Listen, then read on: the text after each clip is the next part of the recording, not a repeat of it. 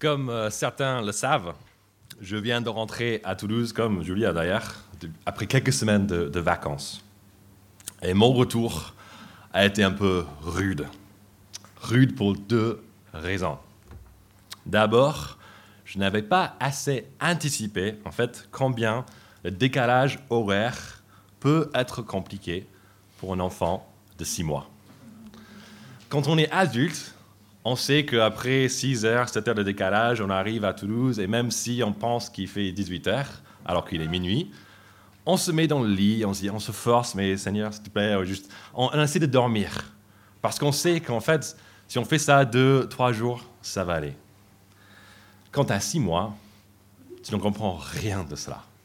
Et du coup, tu es là, on la pose dans le lit à 11 heures, on dit, mais trop bien, elle dort, trop cool. Et puis, à 1 heure du matin, tu ah, ah, peut-être ça va, ça va passer. Ah, ah, ça va pas passer. Et tu le trouves et tu dis, mais elle est juste prête à bouger, à, faire des trucs. Et c'est juste, OK, c'était chaud. Et après une, deux nuits, trois nuits, une semaine comme ça, j'ai l'impression que presque tout le repos qu'on a eu euh, pendant les vacances, en fait, c'est déjà gaspillé. Mais ce qui m'a aussi frappé, en fait, en rentrant à, à Toulouse, euh, c'était la chaleur. Vous savez, vous étiez là en juillet quand il faisait vraiment chaud, et je vois juste autour de moi que ça commence à faire des dégâts. Il y a un petit parc juste en bas de chez moi avec deux terrains de foot. Et j'aime bien regarder ces terrains de foot, des gens qui jouent le foot. Ça, ça me- même si moi, je ne suis pas en train de jouer, j'aime le foot, donc j'aime regarder ça. Mais actuellement, en fait, quand je regarde ce parc, il n'y a plus vraiment de l'herbe dessus. En fait, ça ressemble pas vraiment à, un parc avec de l'herbe, ça ressemble plus euh, à la surface de la Lune ou à, un dés- désert, je sais pas, c'est juste, mais c'est totalement euh, pas vert. C'est jaune, c'est gris, c'est une combinaison de rouge-marron, où l'herbe, en fait, c'est littéralement brûlé. C'est vrai, en fait, que nous souffrons sous la chaleur ici à Toulouse. Mais la prochaine fois qu'on est en train de transpirer qu'on dit, c'est c'est chaud, on peut penser à l'herbe et dire, oh, au moins on n'est pas totalement brûlé comme l'herbe en bas de chez moi. Et je parle de ça parce qu'en fait, dans notre texte du jour, n'est-ce pas une des images que l'auteur utilise pour se décrire, pour parler de lui-même? Regardez avec moi le verset 5. Mon cœur est frappé et se dessèche comme l'herbe. Verset 12. Mes jours déclinent comme l'ombre du soir et je me dessèche comme l'herbe. S'il se, dèche- il se dessèche pardon, vraiment comme l'herbe de Toulouse en ce moment, je pense que lui, il est en train de vivre quelque chose de pire qu'un enfant qui ne dort pas à 3 heures du matin. Et ce qu'on découvre, n'est-ce pas, au verset 1 de ce psaume. C'est une petite note que quelqu'un a ajoutée pour décrire qu'est-ce que, quel est ce psaume, quel est le but de ce psaume, regardez. C'est la prière d'un malheureux lorsqu'il est abattu et qu'il expose sa plainte à l'Éternel. Le psalmiste, on ne sait pas qui c'est, il est vraiment dans le dur. Et dans les douze premiers versets de ce psaume, on va découvrir dans son cri combien sa vie est difficile. Et si jamais en fait tu es là aujourd'hui et peut-être euh, comme on se sent un peu comme l'herbe qui est desséchée, peut-être on se sent mais en fait ma vie ça va pas du tout. Si c'est ton cas, tu as vraiment choisi le bon dimanche pour venir à l'église en fait, parce que c'est exactement ce qu'on va voir dans ce texte. Et même si ça va bien, on dit ouais ça va plutôt bien, vous avez la clim chez vous, je sais pas. C'est bien quand même d'écouter les conseils de ce psaume, parce qu'on sait que notre situation peut changer comme ça. D'un moment, on va très bien. Le prochain moment, en fait, ça ne va pas du tout. Donc, on prend des notes, on peut apprendre, en fait, de la situation, de l'expérience du psalmiste. En gros, nous allons découvrir aujourd'hui comment se plaindre, comment se lamenter.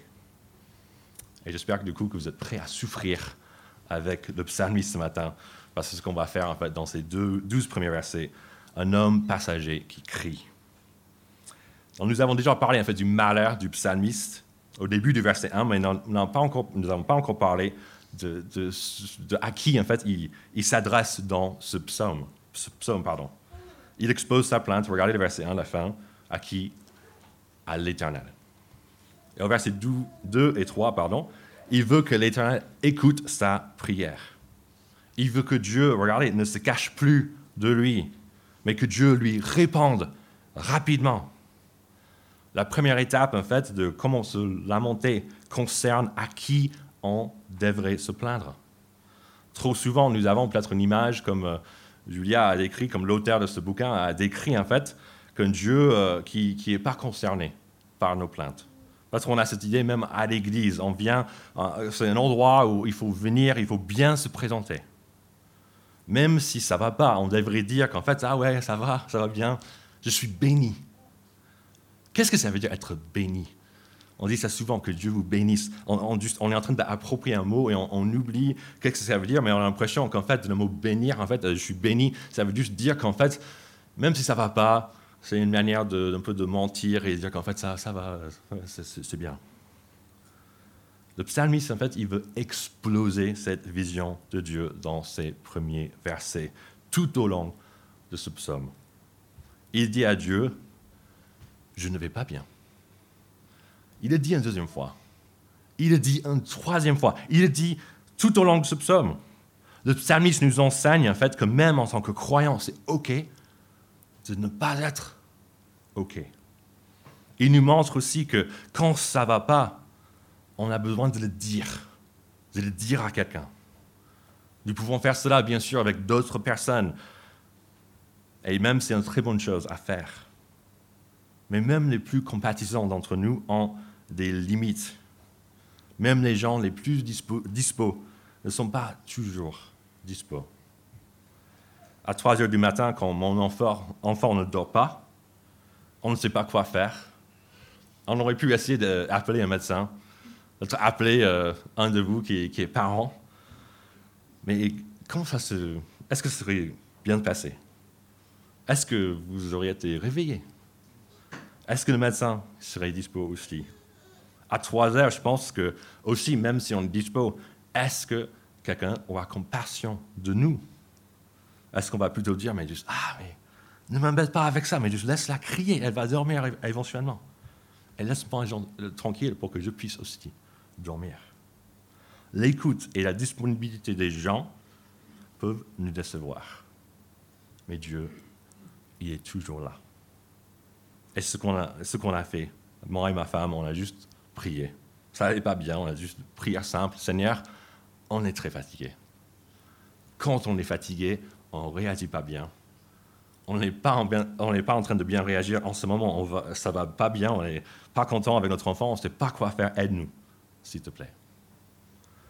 On n'a pas vécu le miracle comme quoi Emma s'est endormie directement après la prière.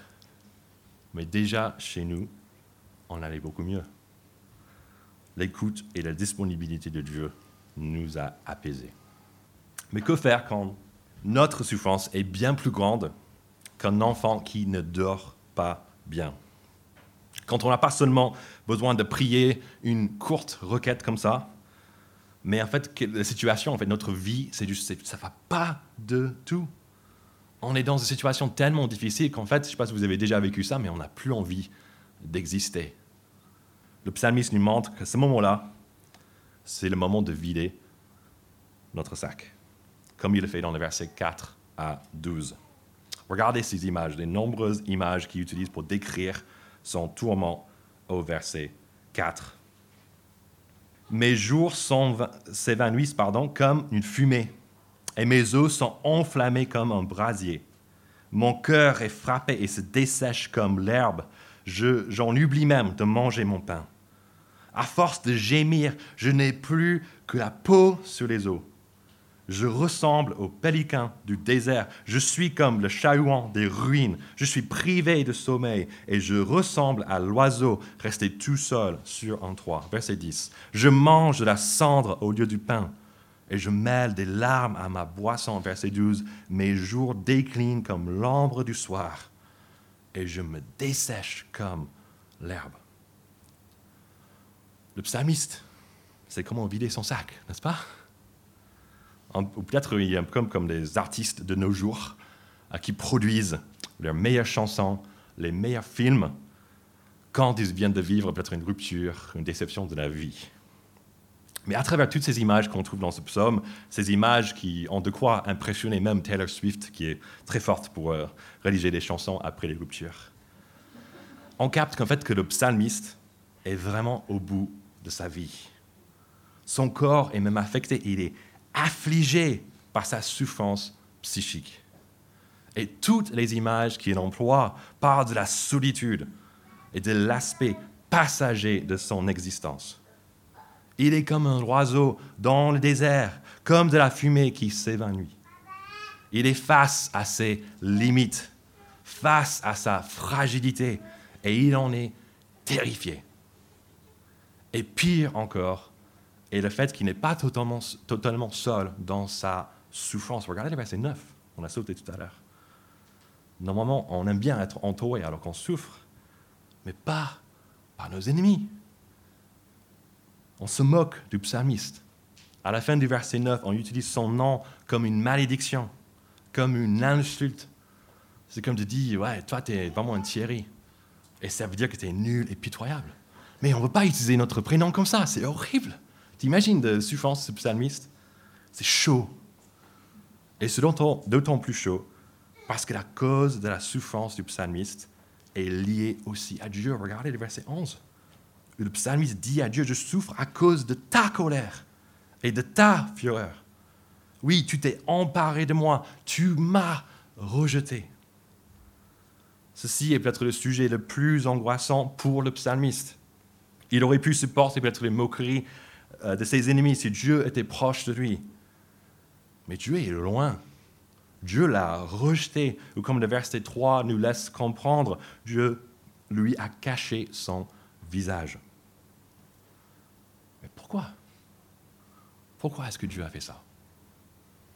On a quelques indices dans les versets 14 à 17. C'est là où le psalmiste parle de Sion, la cité de Dieu, comme Jérusalem a aussi été appelée. On parle de ses pierres, on parle de sa poussière, Évidemment, Jérusalem, elle est en ruine.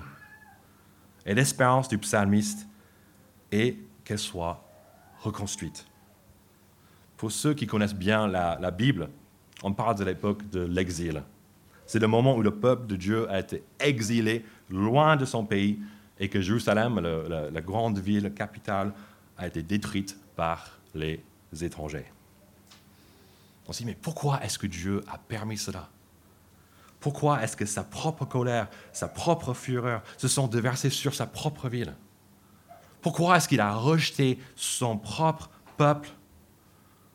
C'est parce que son peuple l'avait rejeté en premier. Et malgré l'envoi de nombreux prophètes et des tout petits jugements, ça et là, qui étaient censés servir comme un petit claque, rappeler le peuple, dire Ah, Dieu, Dieu est là, il faut qu'on le trouve, il faut qu'on le cherche. Non. Ils n'ont pas écouté. Et du coup, Dieu les a jugés. Mais le but de ce jugement n'était pas seulement de rétablir la justice, Dieu il est juste, mais aussi d'aider le peuple à faire preuve de bon sens, à revenir à Dieu. Et ce psaume était fort probablement écrit pendant cette période. Cette période qui nous montre qu'au moins une personne a bien compris le but du châtiment de Dieu. Dieu ne veut pas que son peuple reste loin de lui, mais qu'il revienne à tous les coups. Si nous souffrons aujourd'hui, si nous avons l'impression que Dieu il est loin de nous, cela peut être une bonne idée de nous examiner, examiner nos vies, voir si Dieu ne voulait pas nous dire quelque chose.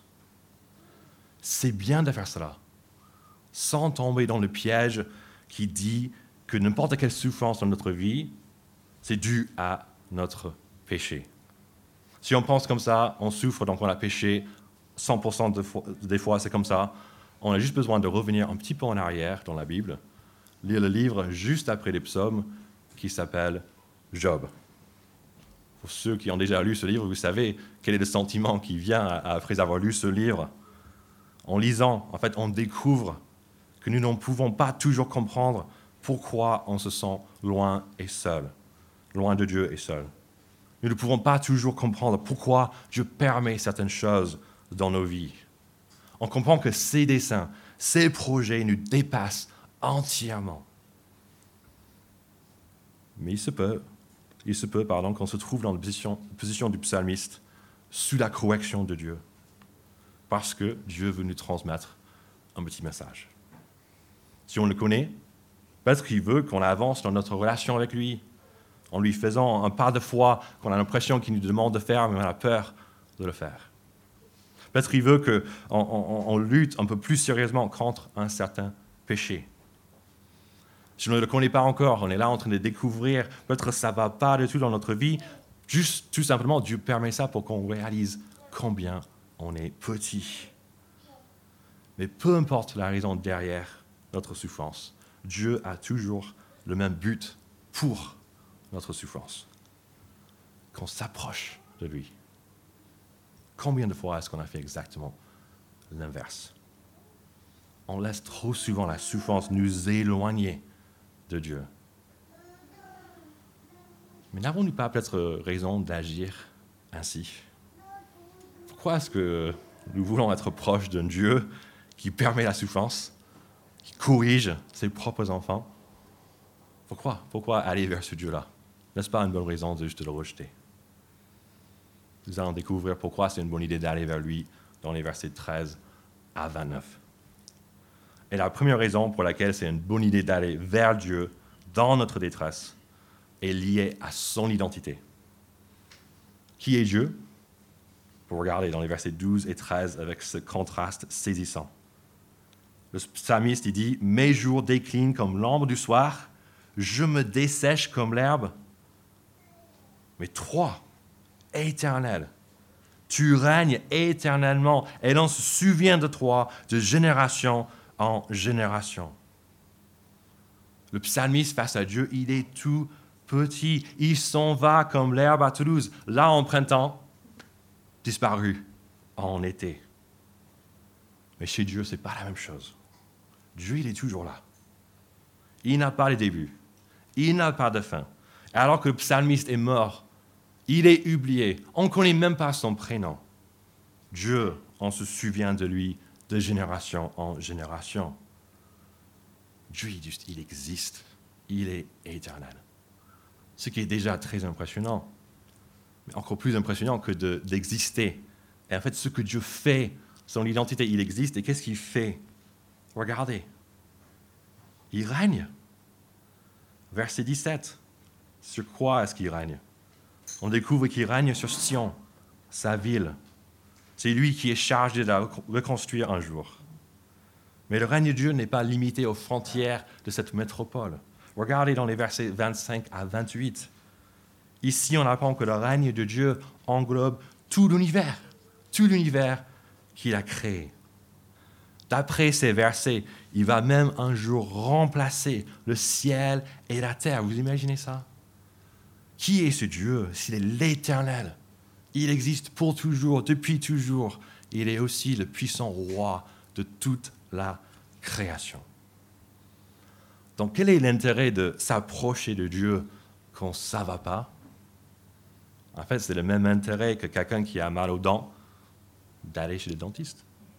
Le même intérêt que quelqu'un qui, qui a besoin d'une coupe de cheveux d'aller chez le coiffeur le même intérêt que quelqu'un qui déteste sortir la tendeuse de vivre à Toulouse parce que l'herbe est morte partout. Mais quand on a un souci, qu'est-ce qu'on fait? On va vers quelque chose, on va vers quelqu'un qui peut nous aider, c'est logique. Donc quand notre vie est chaotique, notre monde est sens dessus-dessous, vers qui doit-on aller? Peut-être vers la créateur de notre vie peut-être vers le roi de notre monde. Est-ce qu'on fait ça? Ou est-ce qu'on est plutôt en train d'aller vers quelque chose qui nous aide à oublier notre misère? Peut-être comme la boisson, le tabac, la nourriture, les jeux, le sexe, le plaisir. Ou est-ce qu'on va vers les personnes pour nous soutenir? Comme je l'ai déjà dit plus tôt, en fait, les personnes sont une ressource merveilleuse que Dieu met à notre disposition. Il faut discuter quand ça ne va pas. La Bible nous encourage à le faire à de nombreuses reprises. Il y a même peut-être des occasions où il faut vraiment voir peut-être un spécialiste, peut-être suivre un traitement pendant un certain temps. C'est très bien tout ça.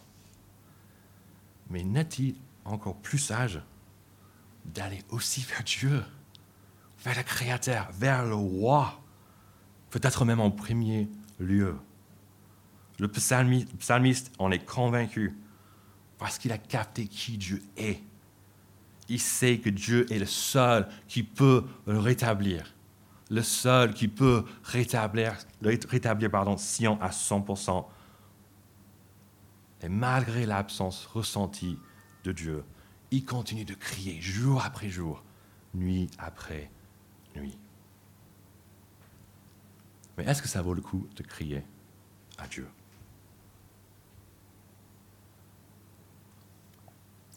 Peut-être on est d'accord qu'il peut nous aider, mais est-ce que Dieu veut nous aider? Regardez avec moi le verset 18. C'est dans ce verset et les suivants qu'on découvre vraiment le cœur de Dieu. Dieu est attentif à la prière de celui qu'on a dépouillé. Il ne méprise pas sa prière. Que cela soit écrit pour la génération future et que le peuple ainsi créé célèbre l'Éternel, car il regarde du haut de sa demeure sainte. Du haut du ciel, l'Éternel observe la terre pour écouter les gémissements des prisonniers pour délivrer ceux qui sont destinés à la mort. Depuis son trône au ciel, Dieu y regarde. Il observe tout ce qui se passe sur cette terre. On pourrait imaginer qu'il passerait le plus de son temps, la plupart de son temps, avec les grands de la terre, avec les rois, avec les riches. Mais ce n'est pas ce qu'on voit ici. Au lieu de prendre l'appel de M. Macron, au lieu de prendre l'appel de M. Zuckerberg, Dieu est attentif au cri de qui? Des malheureux. Il ne méprise pas la prière des gens qui souffrent. Si on souffre ce matin, sachez que Dieu est prêt à entendre nos cris. Il ne méprise aucune prière qui vient d'un cœur qui est brisé, un cœur contrit. C'est pourquoi le psalmiste prie Dieu, même s'il reconnaît que Dieu est en quelque sorte la cause de sa souffrance. Il sait que la colère de Dieu ne dure pas pour toujours. Il sait que le cœur de Dieu est plus motivé par la compassion, par la miséricorde. Mes amis, Dieu, comme Julie a dit, il n'est pas comme on le croit. On imagine qu'il n'a pas le temps ni l'intérêt pour entendre nos soucis. On pense qu'il a d'autres chats à fouetter, pardon. Après tout, il gère tout l'univers. Et c'est vrai qu'il gère tout l'univers. Mais il peut aussi faire cela et nous écouter. Et ce qu'on apprend ici, c'est que Dieu préfère nous écouter que de maintenir le système solaire. Waouh! Pourquoi est-ce que je dis ça? La fin de ce passage. Il va remplacer le ciel à la terre. On jette ça aux poubelles mais il ne va pas nous remplacer. Il nous aime. Il veut vraiment nous écouter. Vous imaginez ça? Convaincu que Dieu peut l'aider, que Dieu veut l'aider. Le psalmiste met au plein milieu de sa lamentation des phrases qui montrent sa confiance que Dieu va agir, Dieu va intervenir. Ce qu'on trouve au verset 14 à, à 17 le psalmiste sait que Dieu aura bientôt compassion de Sion et en le reconstruisant. Et ce qu'on trouve dans le dernier verset de ce psaume, pardon, également. Après avoir reconnu que Dieu a abrégé ses propres jours, le psalmiste sait que Dieu n'agira pas toujours comme ça envers son peuple. Verset 29. Il sait que même si Dieu n'intervient pas pendant sa vie, il le fera pour les fils et les descendants du peuple de Dieu. Puisqu'on ne connaît pas l'identité du psalmiste, nous ne savons pas si Dieu est intervenu en sa faveur ou pas. Mais grâce à l'histoire, nous savons que Dieu a écouté sa prière. Jérusalem a été reconstruite, peut-être de son vivant, peut-être du vivant de la génération après lui. Mais dans tous les cas, le psalmiste avait raison de faire confiance à Dieu. Sion a retrouvé sa splendeur. Et c'est dans cette Jérusalem reconstruite qu'une preuve encore plus grande que la délivrance de Dieu est apparue. Ce que nous découvrons quand on lit l'épître aux Hébreux dans le Nouveau Testament. Au tout début de, cette lettre, on apprend, et je cite le verset 1, qu'après avoir autrefois, à de nombreuses reprises et de bien des manières, parlé à nos ancêtres par les, prophètes, Dieu, dans ces jours qui sont les derniers, nous a parlé par le Fils. C'est plus tard dans ce chapitre 1 d'Hébreu qu'on attribue en fait à ce Fils les versets 26 à 28 de notre psaume. Et ce faisant, en fait, on démontre que ce Fils, il est bien plus grand qu'un ange ou n'importe quel prophète. On découvre que ce Fils est divin, est divin. Il est Dieu lui-même. Dieu lui-même qui est devenu homme dans la personne de Jésus-Christ. Et il y a 2000 ans, quand Jésus a passé à plusieurs reprises à Jérusalem, il a vu ces murailles, il a vu le temple. Ses disciples étaient tellement bluffés, mais wow, mais c'est génial, c'est incroyable. Jésus n'était pas bluffé. Il n'a fait que parler en fait de notre Sion, d'une nouvelle Jérusalem qui n'était pas, qui était encore pardon, plus impressionnante. Et c'est une Jérusalem qui n'aura pas de fin. Et il en a parlé autant, pas pour garder ça pour lui, mais pour nous l'offrir. Il a même fait de nombreuses guérisons physiques, psychiques, spirituelles, pour, nous, pour montrer aux gens en fait que dans son royaume, il n'y aura plus de souffrance, plus d'angoisse, plus de barrières pour nous séparer d'un Dieu qui nous aime. Et pour enlever toutes ces barrières, il est entré pleinement dans notre souffrance. Il a aussi vécu comme le psalmiste ici il a connu la solitude profonde quand tout le monde l'a abandonné. Il a aussi été entouré par ses ennemis qui faisaient quoi? Qui se moquaient de lui. Il s'est aussi desséché comme l'herbe alors qu'il était cloué sur la croix. Et le pire pour lui, comme pour le psalmiste, c'était que Dieu, son Père, lui a aussi caché son visage. Dieu l'a laissé dans sa détresse, dans sa souffrance, et Jésus est mort. Pourquoi est-ce que Dieu a permis cela? C'est quoi cette souffrance Pour son propre fils qui ne faisait que du bien? Il a permis cela parce qu'avec Dieu, il y a toujours une raison derrière nos souffrances. Et c'est par la souffrance et la mort de Jésus à notre place que Dieu a pu enlever une fois pour toutes tout ce qui nous sépare de lui. Jésus a pris sur lui tous nos péchés et la mort que nos péchés méritent.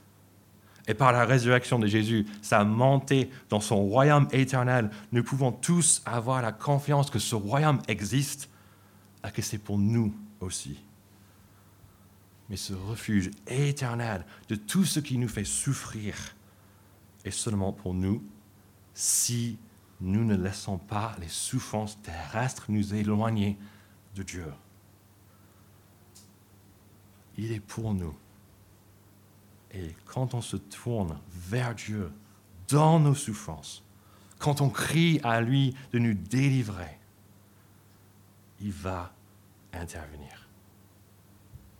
Dieu ne méprise pas notre prière. Même s'il se peut que Dieu, il se peut que Dieu fasse grâce ici et maintenant. Quand il va changer nos circonstances, vraiment nous donner la possibilité de, vivre une vie euh, sans beaucoup de souffrance pour le reste de notre vie sur la terre. Mais il se peut aussi qu'il nous laisse dans nos souffrances, dans les situations difficiles. On ne sait pas trop ce que Dieu veut faire. On lit Job, Dieu fait ce qu'il veut, quand il veut. Mais même si on ne comprend pas, ce qui est certain, c'est qu'un jour, à son retour, à notre mort, une fois pour toutes, il va tout enlever.